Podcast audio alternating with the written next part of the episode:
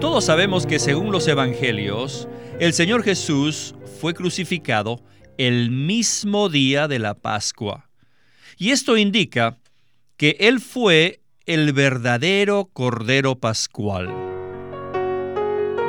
Bienvenidos al estudio Vida de la Biblia con Witness Lee. Esperamos que este estudio vida los introduzca en un disfrute más profundo de las escrituras y de nuestro querido y precioso Señor Jesús.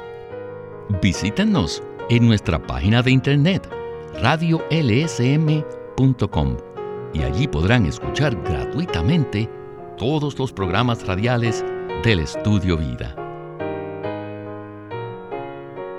El capítulo 21 de Mateo relata que durante la última semana en que el Señor Jesús vivió sobre la tierra, Él se presentó para ser examinado minuciosamente a los hijos de Israel, sus críticos y los que se oponían contra Él. De esto trata el estudio vida de hoy, que se titula El Rey Celestial es probado y examinado. Y para comenzar a ver cómo el rey fue examinado, nos acompaña el hermano Miguel Nájera. Saludos, Miguel. Gracias. En este programa veremos que mientras que el Señor era examinado, se exhibe, se manifiesta, se expresa y se revela lo maravilloso que Él es. Estoy de acuerdo con lo que ha dicho. Quisiera hacerle esta pregunta, pues es muy importante. ¿Por qué tuvo que presentarse el Rey de Reyes y Señor de Señores encarnado para ser examinado por los hombres? Según el contexto, esto aconteció días antes de su muerte redentora. Otros pasajes enseñan que el Señor estaba a punto de morir por nosotros como Cordero de Dios, que quita el pecado del mundo. Como tal, Él es la realidad del Cordero Pascual. Así que de la manera que sucedió con el tipo, él debía ser examinado y aprobado tal como lo fue el Cordero de la Pascua. El Señor no fue examinado con respecto a su autoridad, su deidad, sino que como un hombre que sería la realidad del Cordero Pascual. Él debía ser examinado para que se comprobara que él no tenía falla alguna, que no tenía ninguna mancha ni defecto. Así que esta prueba testifica que Cristo es un maravilloso Dios hombre y que Él es nuestro Redentor, Salvador y mucho más. Maravilloso. ¿Cuánto nos debe impresionar este cuadro de Cristo, el Cordero de Dios? Especialmente a nosotros los creyentes en Cristo, ¿no le parece? Esto debe tocarnos profundamente. Debemos valorar no solo lo que Él hizo por nosotros, sino lo que en ello se revela en cuanto a Él. Por el amor que le tenemos, debemos centrar nuestro ser en su persona y en la gloriosa y tremenda obra que realizó por nosotros. En la primera sección del mensaje veremos cómo el Señor Jesús fue examinado por los principales sacerdotes y por los ancianos del pueblo. Mateo capítulo 21 del 23 al 27 dice, cuando entró al templo, los principales sacerdotes y los ancianos del pueblo se acercaron a él mientras enseñaba y le dijeron, ¿con qué autoridad haces estas cosas? ¿Y quién te dio esta autoridad? Respondiendo Jesús les dijo, Yo también os haré una pregunta. Si me la contestáis, también yo os diré con qué autoridad hago estas cosas. El bautismo de Juan, ¿de dónde era? ¿Del cielo o de los hombres? Ellos entonces discutían entre sí diciendo, Si decimos del cielo, nos dirá, ¿por qué pues no le creísteis? Y si decimos de los hombres, tememos a la multitud, porque todos tienen a Juan por profeta. Y respondiendo a Jesús dijeron, No sabemos. Él también les dijo, Tampoco yo os digo, con qué autoridad hago estas cosas. Esta porción bíblica nos introduce en nuestro estudio vida de hoy. Adelante con Witness Lee. Durante su última semana, Cristo fue examinado por seis días. Todos sabemos que según los evangelios, el Señor Jesús fue crucificado el mismo día de la Pascua. Y esto indica que Él fue el verdadero Cordero Pascual. En Éxodo 12, el Cordero de la Pascua era únicamente una figura, una figura de Cristo, porque Cristo mismo es el verdadero Cordero Pascual. Y tal como el Cordero del Antiguo Testamento, que era examinado por cuatro días, Cristo también fue examinado por los hijos de Israel en cuatro maneras. Primero, fue examinado por los principales sacerdotes y por los ancianos del pueblo. Estos juntos representan dos poderes. Los principales sacerdotes representan el poder religioso y los ancianos del pueblo representan al poder civil. Estos dos poderes se unieron para poner a prueba a Cristo, quien estaba delante de ellos como el Cordero Pascual y estaba allí para ser examinado, o sea, para ser probado por ellos acerca del origen de su autoridad. Ellos le preguntaron al Señor de dónde salía o quién le había dado su autoridad. Y el Señor Jesús no les contestó en forma directa, sino en forma indirecta. Y les hizo otra pregunta. Y les dijo, de dónde procedía el bautismo de Juan el Bautista, del cielo o de los hombres. Al contestar ellos, no sabemos, ellos mintieron. El Señor Jesús sabía que no le responderían, así que les dijo, tampoco yo os digo. La respuesta del Señor muestra su sabiduría y pone al descubierto la mentira de ellos. De esta manera el Señor Jesús pasó la primera prueba que le hicieron los hijos de Israel. Miguel, en esta respuesta de los religiosos, vemos cómo a menudo contestamos preguntas pensando que lo hacemos de manera sabia, al decir que no sabemos. Los religiosos le dijeron al Señor que no sabían lo que les había preguntado, sin embargo, el Señor sabía qué decirles para descubrir lo mentirosos que eran. No es que ellos no sabían, más bien no querían decir lo que sabían, porque si lo hacían, se hubieran descubierto lo que ellos eran y hubieran sido derrotados. Así que mintieron diciendo que no sabían. Nunca debemos pensar que con nuestra astucia o inteligencia podemos engañar al Señor. Aquí vemos a una persona, la cual era la corporificación de la sabiduría y el conocimiento, y tratar de conversar con él apoyándonos en la astucia humana sencillamente es una insensatez. Si lo hacemos, quedaremos avergonzados. Esto es exactamente lo que vemos en este caso. El Señor manifiesta su sabiduría y los religiosos fanáticos son avergonzados en su propia astucia natural, en su diplomacia y finalmente en sus mentiras. En la siguiente sección del mensaje veremos una revelación de dos partes. Número uno, el cambio en la primogenitura de los judíos a los gentiles. Y número dos, la revelación de Cristo como la piedra angular para el edificio de Dios. Regresemos al mensaje. Así que el Señor Jesús salió de la prueba sin ningún defecto, pues no hallaron ningún defecto en él. Los religiosos lo dejaron ir, pero el Señor Jesús no los dejó ir en paz. Después de haber respondido tan sabiamente, Él les dio una parábola acerca de un hombre que tenía dos hijos. El padre le dijo al primer hijo que fuera a trabajar en su viña. Y al principio el hijo rehusó, pero después se arrepintió y se fue a trabajar. El padre le dijo al segundo hijo de la misma manera, y el que era bueno le dijo que sí iría, pero finalmente no fue, porque fue desobediente a su padre. Esta palabra del Señor implica que a los ojos de Dios en ese tiempo la primogenitura había sido quitada de Israel y dada a otro pueblo, compuesto principalmente de los recaudadores, los pecadores que habían sido salvos. Esto indica que la primogenitura de Dios había sido quitada de Israel y dada a la iglesia.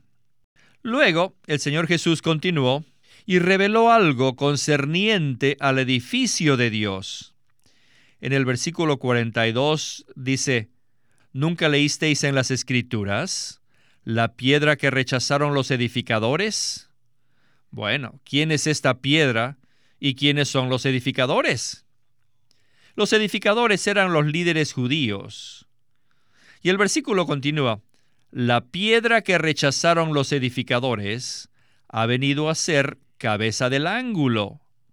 El Señor ha hecho esto y es cosa maravillosa a nuestros ojos. Los líderes judíos jamás habían tenido el concepto que nuestro Salvador era una piedra para el edificio de Dios. ¿Qué tal ustedes? ¿Han escuchado ustedes que Cristo es una piedra para el edificio de Dios? En Hechos 4, 10 y 11, Pedro se refirió a Jesucristo, el Nazareno, como la piedra rechazada por los edificadores. Y luego, en el versículo 12, él dijo, y en ningún otro hay salvación, porque no hay otro nombre bajo el cielo dado a los hombres en que podamos ser salvos. A menudo se cita este versículo al predicar el Evangelio, pero raramente se le muestra a la gente que Cristo no es solo el Salvador, sino también la piedra. Nuestro Salvador es una piedra. Él es el Salvador piedra. El Salvador se relaciona con la salvación y la piedra con la edificación. Nuestro Salvador es una piedra. Y el hecho de que el Salvador sea una piedra denota que la salvación que Dios nos otorga tiene como fin el edificio de Dios. Nuestro Salvador es una piedra y la salvación que Dios efectúa es para su edificio. Durante los días de antaño, la nación de Israel estaba representada como una viña, pero hoy la iglesia no es solamente una viña, sino también un edificio. La viña es un lugar donde crece algo, de manera que es una labranza, como dice en Primera de Corintios 3:9. Pablo dice, "Vosotros sois labranza de Dios, edificio de Dios." Lo que crece en la labranza es para el edificio. O sea, la iglesia es la labranza que produce materiales para el edificio de Dios. Pero qué triste es que los hijos de Israel no vieron esto. Sin embargo, en estos últimos días hemos sido iluminados para que esta verdad pueda ser recobrada. Ahora sabemos que Cristo no es solamente nuestro Salvador, sino también es la piedra. Miguel, este punto también se encuentra en el Evangelio de Juan. El punto de que Cristo no es solo el Salvador, sino también la piedra para el edificio de Dios. Por tal razón, me gustaría que usted nos abundara por qué este aspecto de Cristo es tan importante como el hecho de que Él es nuestro Salvador. Es importante porque así lo ve Dios. Nunca debemos darle importancia a algo más allá de lo que se da en la palabra de Dios. La Biblia concluye hablando de la Nueva Jerusalén, la cual es la consumación de la edificación que Dios realiza. En Mateo 16 el Señor dijo, edificaré mi iglesia. Cristo mismo es la piedra, la cual desecharon los edificadores. Así que este aspecto de Cristo es importante porque así lo manifiesta la Biblia. Desafortunadamente, los creyentes en su mayoría no le prestan la debida atención a la edificación. La meta de Dios no es edificarnos mansiones en el cielo. Su meta es producir su morada, que es la expresión colectiva de sí mismo, por medio de Cristo y de sus creyentes, los cuales son hijos de Dios y hermanos de Cristo. En esta edificación, Cristo es muchos factores. Él es el edificador, pero en el pasaje que estamos estudiando, Él es la piedra por supuesto, Él también es el Salvador, y siempre los valoraremos como tal. Pero ¿cuál es el fin de nuestra salvación? ¿De qué somos salvos y para qué? Hechos 4 revela que la salvación tiene como fin que se produzca la morada de Dios. Pedro dice que la salvación se encuentra solo en el nombre del Señor Jesús, pero debemos ver que Él es la piedra del edificio. Así que esto habla de un concepto muy importante. un punto del cual la mayoría de los creyentes saben muy poco. Así que debemos subrayarlo por dos razones. Una, porque Dios lo subraya. Y la otra es que las religiones de hoy no hacen hincapié en ello.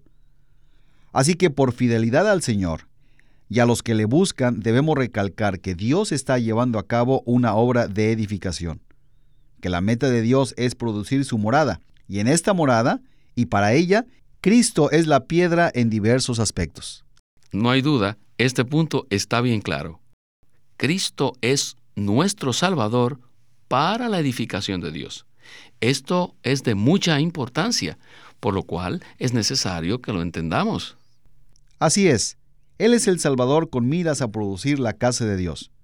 Él es el Salvador y la piedra. Él es el Salvador piedra.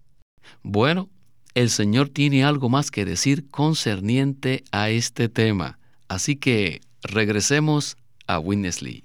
En resurrección, el Cristo que fue rechazado, la piedra de Dios, ha venido a ser la piedra angular.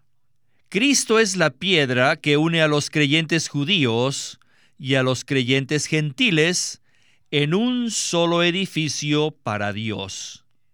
Cristo no solo es la piedra del fundamento, sobre la cual se edifica el edificio, sino también la piedra angular, la que une a dos paredes principales. El versículo 44 dice, y el que caiga sobre esta piedra se despedazará, y sobre quien ella caiga le hará polvo y como paja le esparcirá. Está claro que la piedra angular es para edificar, pero esta piedra angular puede ser de tropiezo. Todos los judíos que lo rechazaron cayeron sobre esta piedra, así que para ellos él llegó a ser piedra de tropiezo. Y además el Señor agregó, y sobre quien ella caiga, le hará polvo y como paja esparcirá. Así que Él también es la piedra que cae y que esparce. Pero ¿sobre quién cae y sobre quién esparce? A las naciones gentiles. Así que ahora podemos ver que Cristo es la piedra para tres clases de personas Número uno para la iglesia, que son los creyentes en Cristo. Número dos para los judíos, que son la nación de Israel. Y número tres, también para las naciones gentiles. Para los creyentes, Cristo es la piedra que construye su edificio. Para los judíos que lo rechazan, Cristo es la piedra de tropiezo. Y para los gentiles, Cristo es la piedra que los hiere. Now, We have to check. Ahora, la pregunta para nosotros es? ¿quiénes somos? Believers? Claro, sí, somos los creyentes. Is Christ to you a building stone? ¿Es de ustedes la piedra para el edificio? Yes. ¿Sí? Are you building? ¿Están edificando? ¿O han sido edificados ya? El reino de los cielos depende totalmente de la iglesia, de manera que la iglesia es el pulso vital del reino. Pero escuchen, la iglesia depende absolutamente de la edificación. Donde quiera que estemos, debemos ser edificados. Tenemos que ser edificados. Necesitamos disfrutar y experimentar a Cristo como nuestra piedra angular. Esta piedra es la que nos une a nosotros con Él, por Él y mediante Él. Debemos ser edificados. A menos que seamos edificados, la iglesia será vana sería pura vanidad. La realidad de la iglesia es la edificación. Cristo es nuestra vida, no solo para que seamos victoriosos, sino aún más para ser edificados. Necesitamos ser edificados, así que necesitamos experimentar a Cristo como la piedra de edificación. A esta palabra solo podemos decir amén. Qué tremenda revelación de Cristo. No importa qué clase de personas seamos en esta era, un cristiano que cree en Cristo, un judío en la práctica o un incrédulo, todos experimentaremos a Cristo como la piedra. Para los judíos, Él es la piedra de tropiezo. Para los incrédulos, Él será la piedra que al final caerá sobre ellos. Hermano Miguel, tengo la siguiente pregunta. Para nosotros, los creyentes, ¿qué clase de piedra es Él? La clase de piedra que será Cristo para nosotros depende de nosotros. Lo normal es que Cristo sea para nosotros la piedra que edifica, el Cristo que nos ha hecho piedras vivas para el edificio de Dios.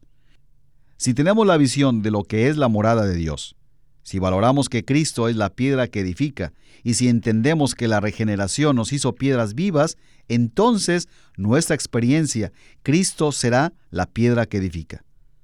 Pero si somos de los que escogen qué palabras tomar de la Biblia, que nos gusta todo aquello que Él dijo que nos beneficia, pero no nos importa lo que Él habló en cuanto al reino, o aquellos dichos difíciles, puede ser que Él nos haga tropezar. Él no desea hacer piedras de tropiezo para nosotros. No obstante, tropezamos de todos modos debido a nuestra actitud. Asimismo, si nos entregamos a una empresa mundana, a edificar algo que contradice el reino de Dios, e invertimos nuestras fuerzas en ello, en lugar de hacerlo en la morada de Dios, entonces Cristo nos será la piedra que desmenuza. No debería ser así, pero nos hemos metido en esta situación donde Él es una piedra que desmenuza o piedra que tropieza, cuando Él debería ser para nosotros la piedra que edifica. Así que debemos tomar una determinación. ¿Qué clase de piedra nos será Cristo en nuestra experiencia diaria? Por la misericordia de Dios, todos debemos anhelar que Cristo, la piedra, sea nuestra experiencia, la piedra que nos edifica en resurrección. Quisiera dar énfasis a lo que mencionó el hermano Lee al final, y es que Cristo es nuestra vida, no solo para que seamos victoriosos, sino aún más para la edificación. Y con esta palabra terminamos el estudio vida de hoy. Hermano Miguel, que se repita su visita muy pronto. Gracias hermano por volverme a invitar a el estudio vida.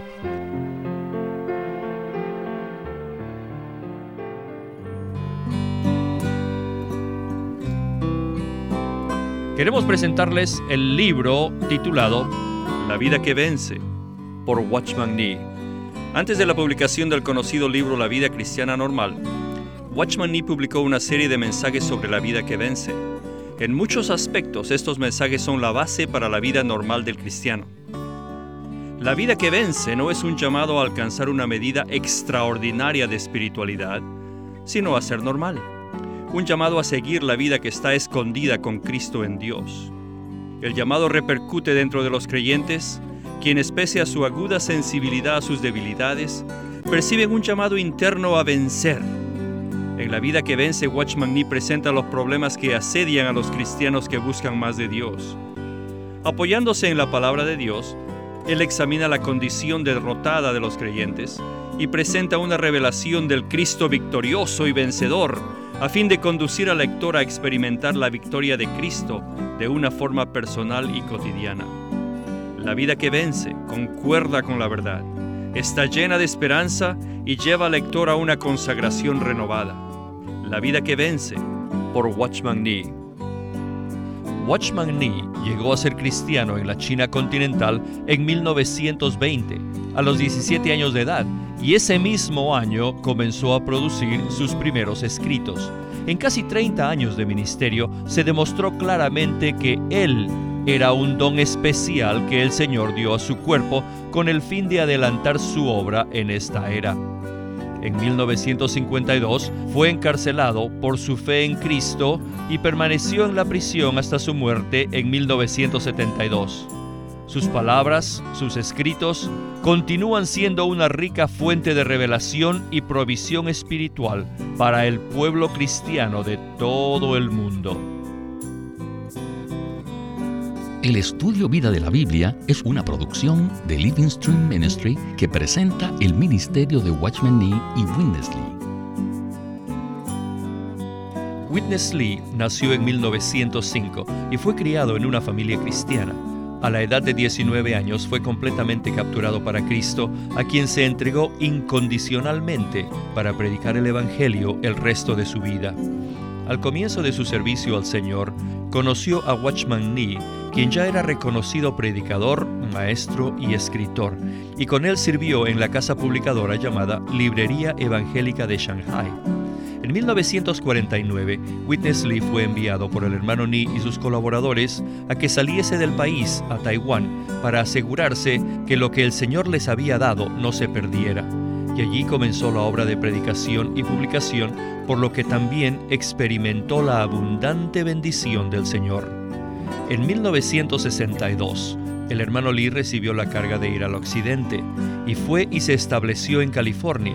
Durante sus 35 años de servicio en los Estados Unidos, ministró en reuniones semanales, conferencias, entrenamientos, dio miles de mensajes y publicó más de 400 libros.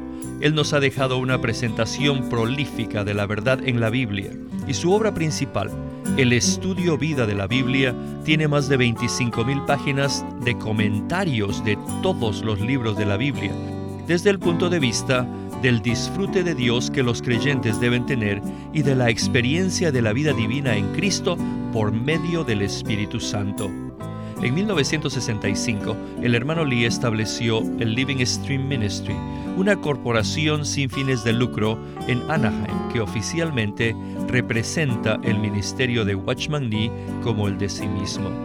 Este ministerio enfatiza la experiencia de Cristo como vida y la unidad práctica de los creyentes.